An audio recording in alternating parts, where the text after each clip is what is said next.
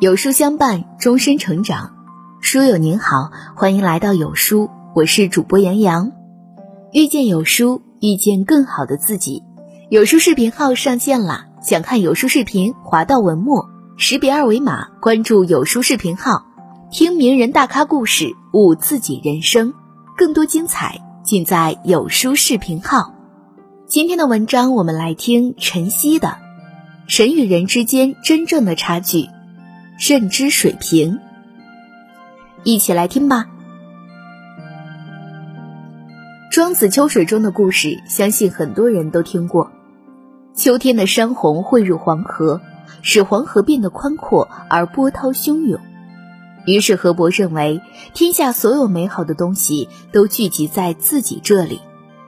直到他顺着水流一路向东，来到北海边，望着一片汪洋的大海。河伯才知道自己曾经的认知是多么可笑，所以庄子借北海之神的口说：“井蛙不可语于海，夏虫不可语于冰。”意思是说，神永远无法理解超过认知范畴的事。与河伯一样，我们一生中所犯的大多数错误、失去的机会，并非出身和环境这些我们改变不了的东西。而恰恰是由于我们自身的认知局限性，突破认知局限，才能真正认识世界，掌控人生的方向。面对挫折，是一蹶不振，还是浴火重生，皆取决于认知水平的高低。物质上的匮乏与富足，亦是由认知的闭塞与通透决定。所以，人与人之间真正的差距，不在于天赋和背景。而在于认知水平的高低。真正困住一个人的是认知的局限。生活中很多人都有这样的经历，自以为找到了成功的道路，结果越努力就离目标越远，直到很久以后才发现，原来自己一直坚持的观点是错误的。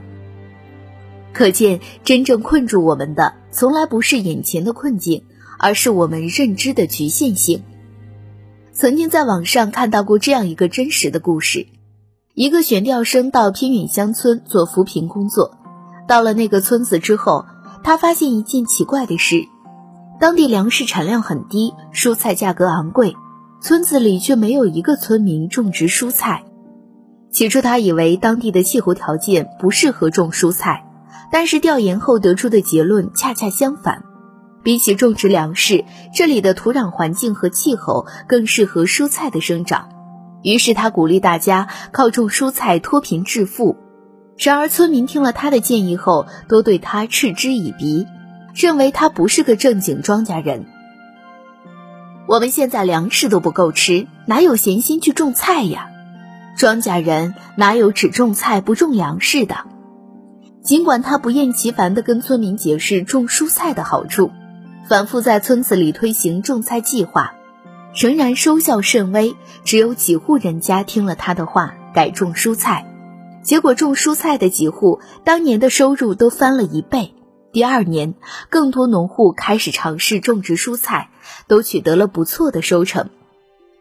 后来，当地成了有名的菜乡，逐渐实现了机械化生产。当年那个不起眼的小村庄，彻底脱贫摘帽。康奈尔大学的心理学家邓宁和克鲁格提出过一种普遍存在的认知偏差现象。简而言之，越无知的人越容易盲目自信，这就是心理学上著名的达克效应。根据达克效应，处于愚昧山峰的人是无知而不自知的状态。故事的村民就曾经身处愚昧山峰，因为对现实存在认知局限。所以他们不知道土地除了可以种庄稼，还可以种蔬菜，也不懂得因地制宜，甚至瞧不起帮助他们脱贫的干部。因此，他们祖祖辈辈都在这片土地上辛勤耕耘，却始终无法摆脱贫穷的命运。叔本华说：“世界上最大的监狱是人的思维。困在自己打造的监狱内，越勤奋越失败。”越挣扎越无路可走，如果不能跳出狭隘的认知局限，看到更宏观的世界，就只能一直活在自己圈定的范围内，不仅会错过本该抓住的机会，稍有不慎，甚至会误入无底深渊。只有从改变认知入手，才能真正摆脱困境，突破认知局限，才能获得最大价值。我们都听过这样一句话：你永远无法赚到自己认知范围之外的钱。但是每个人都有自己的认知局限，高层次有高层次的局限，低层次有低层次的局限。如果不能跨出自己的认知圈子，就没办法破圈赚钱。一九九一年，雷军当初入金山时，立志开发出中国的文字处理软件，以抗衡微软。历时三年，盘古 Office 软件诞生。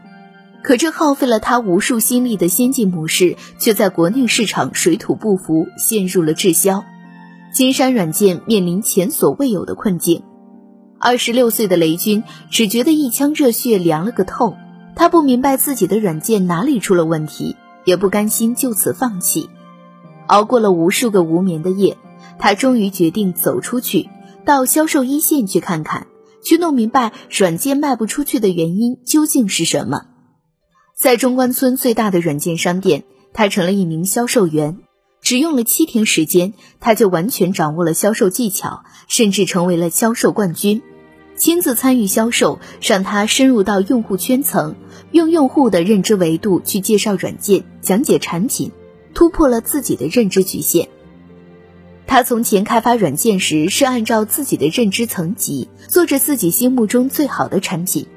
这样开发出的产品销路之所以会陷入困境，就是因为产品研发者和用户之间存在不同维度之间的认知差。找到症结所在，雷军立即根据客人的需求，开发出一套符合用户认知水平的电脑入门光盘软件。果然，销量立刻蹿上了销售榜。每个人因为受到所处环境的限制，都有一定的认知局限。突破认知局限的过程，就是跨越不同圈层的过程。只有保持对不同圈层的认知，对世界的了解才会更加全面，也更容易看清一件事的本质，从而为自己创造最大的价值。正如电影《教父》中说的：“用一秒钟内看到本质的人，和半辈子也看不清一件事本质的人，注定是不一样的命运。”从雷军的例子可以看出。那些备受羡慕的成功人士，之所以能够永远走在时代的最前沿，在每一次人生关键路口做出正确的决策，绝对不可能单单依靠运气。他们能创造奇迹，是因为在认知方面拥有巨大优势，既能保持高层次的认知水平，又能精准抓住下沉市场。如果你希望你的努力能够获得最大价值，首先要对认知进行突破。如果你对现状不满，与其埋头奔跑，不如多花些时间尝试改变一下固有的认知，走出认知局限，才能见招拆招，赢到最后。你的认知高度决定了人生的高度，一个人的人生能够达到什么样的高度，就取决于认知程度的高低。电视剧《山海情》里有这样一段情节。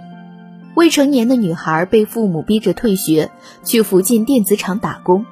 校长到学生家里给家长做思想工作，自作聪明的父母却当场算了一笔账：反正大学毕业后照样是要出去打工的，继续上学也是浪费钱，还不如早点去工厂，能多赚好几年的钱。祖祖辈辈生活贫困的西海固的农民不知道。大学毕业生的工资远远超过一家电子厂流水线上的女工，让女儿辍学打工，看似能多赚几年钱，实际上是将来几十年的财富输掉了。所以说，认知贫困就是一个人最大的贫困。一个人的认知水平低，看问题就越浅显，能接触到的机会就越少。反之，当你的认知水平越来越高，站得更高，看得更远时，发展机会也会更多，甚至能看到一个崭新的世界。生活中也有很多人像《山海情》中的父母一样，由于认知局限，又于眼前的利益，看不到未来的长远发展。那些深层次的东西，只有认知水平达到一定高度的人才能看到。你站在顶楼的落地窗前，告诉一个人这座城市夜晚流淌着霓虹灯火。然而，他从五楼阳台望出去，只能看到满目的钢筋水泥森林。认知决定选择，选择决定命运。你的每一次突破局限，都等于是登上了人生道路上的一个崭新的台阶，看到更高更远的风景，最终会一步步到达人生的高峰。当今时代，任何形式的物质财产都不及一个充满智慧的头脑，任何形式的投资都不如提升自己的认知。认知的高低，就是人与人之间最本质的差别。人这一生都在为自己的认知买单，就像猎豹 CEO 傅盛说的：“认知的本质就是做决定。人和人一旦产生认知差别，就会做出完全不一样的决定。”你的每一次决定，实际上都是认知的体现。成功的人不一定能力比我们强，智商比我们高，定力比我们好，但他们见识一定比我们广，思考问题比我们全面，看得到更大的系统。认知的边界有多广，能掌控的空间就有多大。只有不断提升认知，才能在竞争激烈的世界突出重围，站上一览众山小的人生之巅。